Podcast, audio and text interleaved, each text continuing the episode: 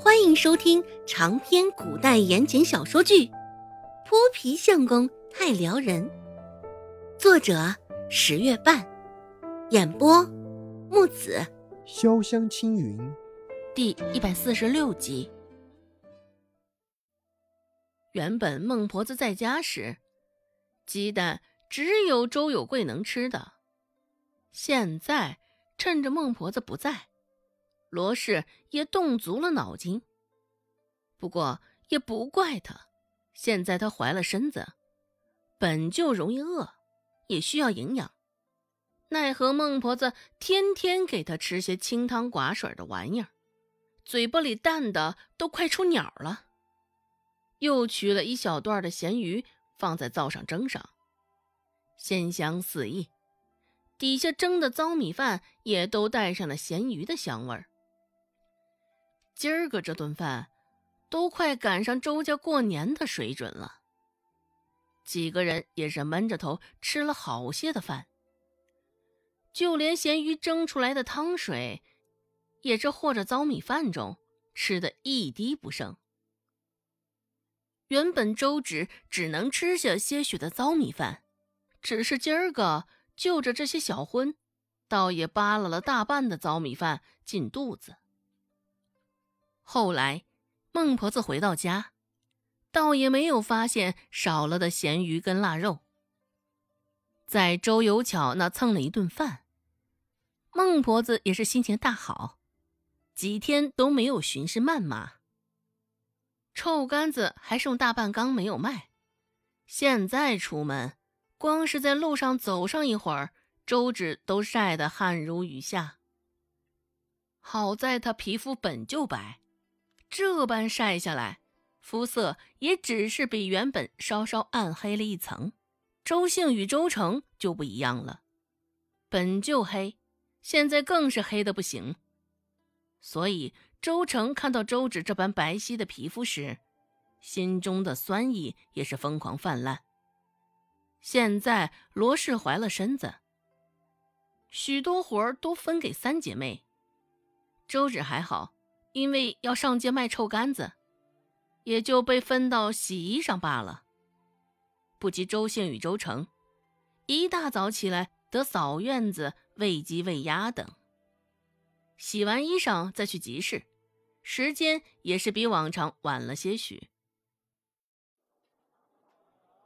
集市上的摊位摆的都较为满了，周芷找起空余的摊位也是较为麻烦。背着竹筐，正兜兜转转寻着摊位时，就听到旁处传来一道粗嘎的男声：“什么？吃了我的臭干子呕吐不止？少说有的没的，想讹老子的钱，没门！”声音很大，言语中带着气愤的味道。周围聚集起来看戏的人越来越多，周芷也不自觉地停下了脚步。往刚刚那道声音的来源看去，就看到一黝黑的中年男子，更攥着拳头在扬声咆哮。那中年男子看着约莫四十岁左右的样子，长得与周有贵差不多，五大三粗的，只不过这脾气与周有贵相比，倒是截然不同的。而中年男子也是卖臭干子的。眼前的摊位上还堆着不少的臭干子。他刚刚说话的对象也是一个男子，不过明显瘦弱了不少。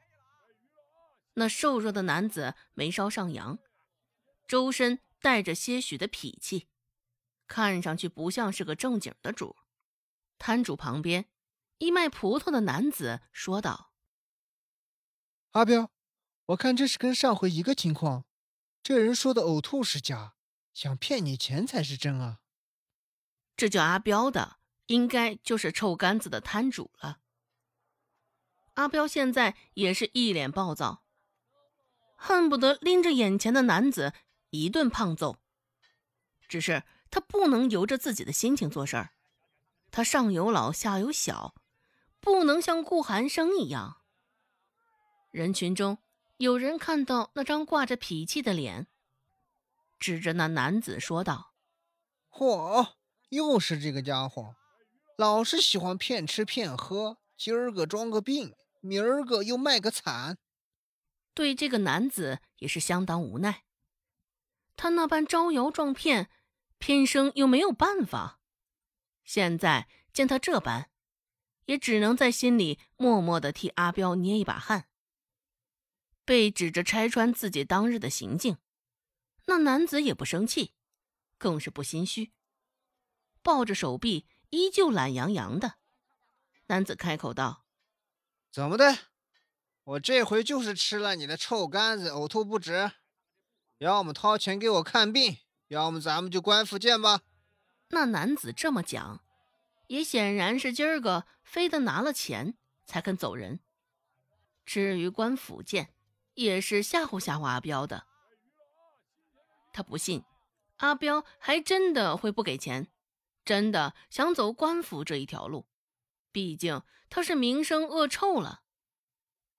这阿彪若是还想要做生意，就应该乖乖给钱才对。周芷站在人群之外，冷眼旁观，看着面前发生的这场闹剧。与上回发生在他身上的情况不一样，眼前的这个小痞子，摆明了就是想要讹钱。他也算是好运，之前找上来的那两人，并没有那样的坏心思。那男子急的，阿彪的火气一下子就上来了，上前一步。单手拎着那男子的领口，一把就把他提了起来了。阿彪恶狠狠地说道：“你这家伙是想死不成？”那男子也不畏惧：“哎，干什么干什么？这是打死我吧！打死了我，你还能下去给我陪葬。正好黄泉路上我一个人寂寞的很，有你在，我相信也能多点乐子。”到现在。那男子还舔着一张脸，说话间流里流气的。本集播讲完毕，感谢您的收听。感兴趣别忘了加个关注，我在下集等你哦。